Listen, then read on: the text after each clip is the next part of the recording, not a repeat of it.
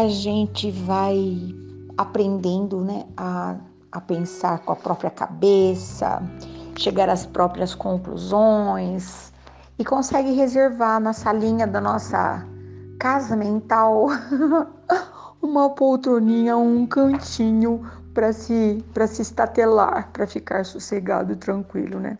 Você já descobriu um cantinho assim bem gostoso na sua casinha mental? Ontem estávamos conversando aqui em casa, naquele precioso momento do café da manhã. Ai, que hora mais incrível! Porque a gente acabou de acordar, tá tudo tão novinho, tudo tão fresquinho. E aí a TV estava ligada. Eu tenho um pouco de. Eu tenho um problema. eu tenho um certo problema. E meu bem sabe disso. Eu não consigo mais. Ai, me perdoa você que é antenado, antenada. Mas eu não consigo mais assistir. Faz tempo, hein? Telejornal, noticiário. E um dia alguém me falou assim: Ai, mas você vai ficar à margem, você não vai saber das coisas. E eu pensei: Mas pra que eu vou querer saber coisa que eu não consigo resolver? Só para saber? Não, eu acho que eu prefiro buscar as minhas próprias informações e quero ser sabedora das coisas que realmente possam fazer sentido. Um monte de coisa. Sabe que parece que colocou um papagaio dentro da televisão e todo dia fala a mesma coisa? A mesma coisa, a mesma coisa. ai, ai, né? Aí me lembrei, aliás, não me lembrei sozinha, nos lembramos, né? Quando as crianças eram menores, a gente de vez em quando fazia uma brincadeira e perguntava assim: ai, o que, que você quer ser quando você crescer? Tal, tal, tal. E as crianças iam falando: Ah, eu quero ser isso, quero ser aquilo, quero ser aquilo outro. E nós nos lembramos que tínhamos sempre muita criança por perto, né?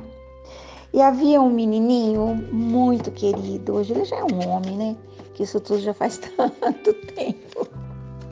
E um dia ele manifestou o seu desejo: Eu quero ser jornalista. Oh, que coisa linda! Mas eu quero ser um jornalista que trabalha no jornal, não na TV. Eu quero ser um jornalista que escreva as notícias. Oh! Mas eu não quero ser um jornalista desses que já existem por aí. Como assim? Esses jornalistas contam coisas que aconteceram ontem, que está acontecendo agora. Eu não quero contar notícia assim. Eu quero contar as notícias que ainda vão acontecer. Ai, ser criança é muito chique, né? Ser uma criança e poder falar do que você está sentindo é muito maravilhoso. Hoje eu não sei, faz tempo que não o vejo. Vou procurar informações. Eu não sei que rumo que ele seguiu na vida, porque ele era muito pequeno ainda. Uma coisa é certa, ele não, ele não, em momento algum, ele deve ter escrito notícias que ainda vão acontecer porque na verdade seriam previsões, né? Nem previsão do tempo o pessoal acerta. Meu bem adora previsão de tempo. E eu me divirto, porque às vezes ele fala assim para mim: "Ah, vai chover, hein? Hum, eu vou lá lavar roupa". E ele fala assim: "Ah, você não acreditou na previsão?" Se por acaso a previsão for correta e se concretizar, eu simplesmente recolherei a minha roupa. Até agora não aconteceu. Eu sempre recolho a roupa seca. Ai, adoro um varal, adoro uma roupa. Toalha de banho, lençol. Ai, quando seca o sol, balançando, parece uma uma criança feliz brincando de balanço, um galho de árvore. Ai, eu acho tudo maravilhoso. Roupa cheirosa balançando no varal, secando ao sol. Ah, eu sou muito tosca mesmo, né? Bom, mas voltando ao assunto, eu hoje vou te fazer uma proposta assim muito da maluca, porque na verdade eu já sou assim mesmo, né? Se você pudesse, você tivesse condições de escrever hoje uma notícia maravilhosa para encher as pessoas de felicidade, que notícia você escreveria de algo que ainda não aconteceu? Como você é o dono da pena, da caneta, do tinteiro, da caixinha de lápis, da máquina de escrever, da, da, do computador, do notebook, do celular, sei lá que jeito, escreva e me conte qual é a notícia que ainda vai acontecer, que possa encher o coração dos seus ouvintes, dos seus leitores, dos leitores do seu jornal, das suas cartas, das cartas que você não escreve. Ai, me conta, vai. E aí eu arremato essa nossa prosa, porque hoje estou me divertindo. Um dia eu vou contar, mas hoje foi amanhã que nem havia amanhecido ainda, a lua ainda estava grudadinha lá no céu. E as notícias que não eram do jornal, notícias reais, sabe aquelas notícias da prosa diária, da casa? As notícias já estavam pipocando. Eu pensei, uau, teremos um dia fantástico, maravilhoso. Porque, como diz Inês, hoje o dia é fantástico. Gratidão, amada. Aproveito para te falar que realmente o dia pode ser aquilo que nós nos dispusermos, não é? A gente dá uma varridinha para o canto lá, isso eu não quero nem ver agora. Isso aqui eu quero, puxa, eu vou botar esse vaso bem aqui. Mais ou menos assim, né? Mas eu me lembro de uma história real uh, que minha mãe contava, né? Que era o tempo da guerra. Minha mãe contava coisas assim muito loucas sobre o tempo da guerra. Minha mãe não foi, mas a guerra não era um lugar que você ia, ela vinha.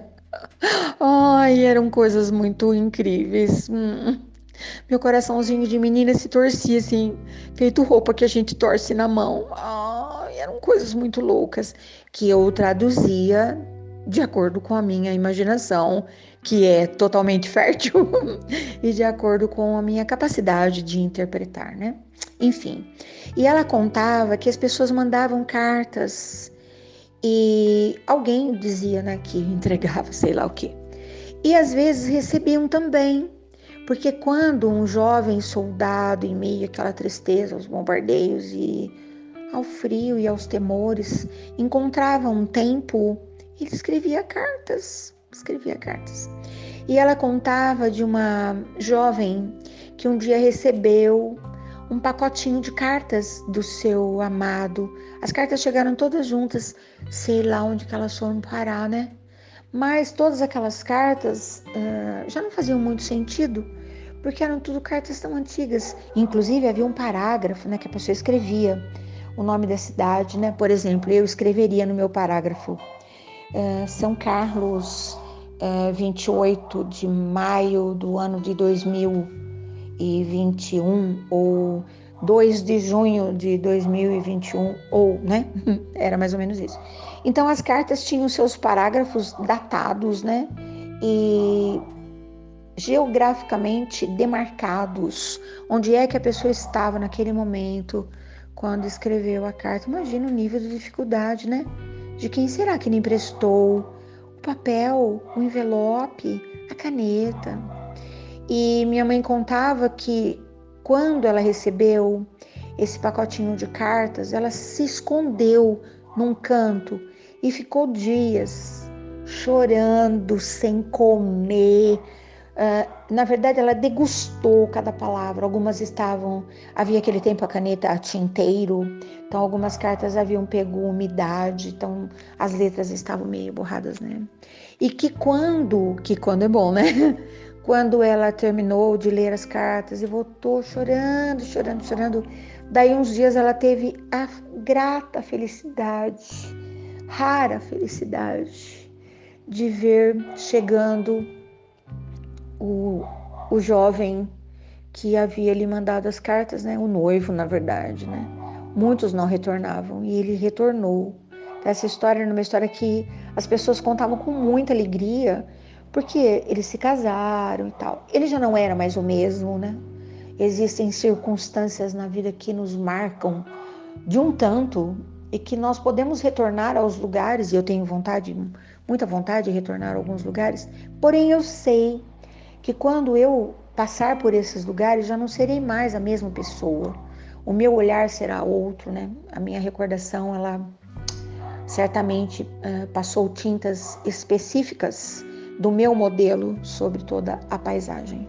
Mas hoje eu fiquei com uma vontade de contar, pra, contar para você essas coisas. E de uns tempos para cá, eu tenho percebido assim que eu já não conto mais histórias sozinha.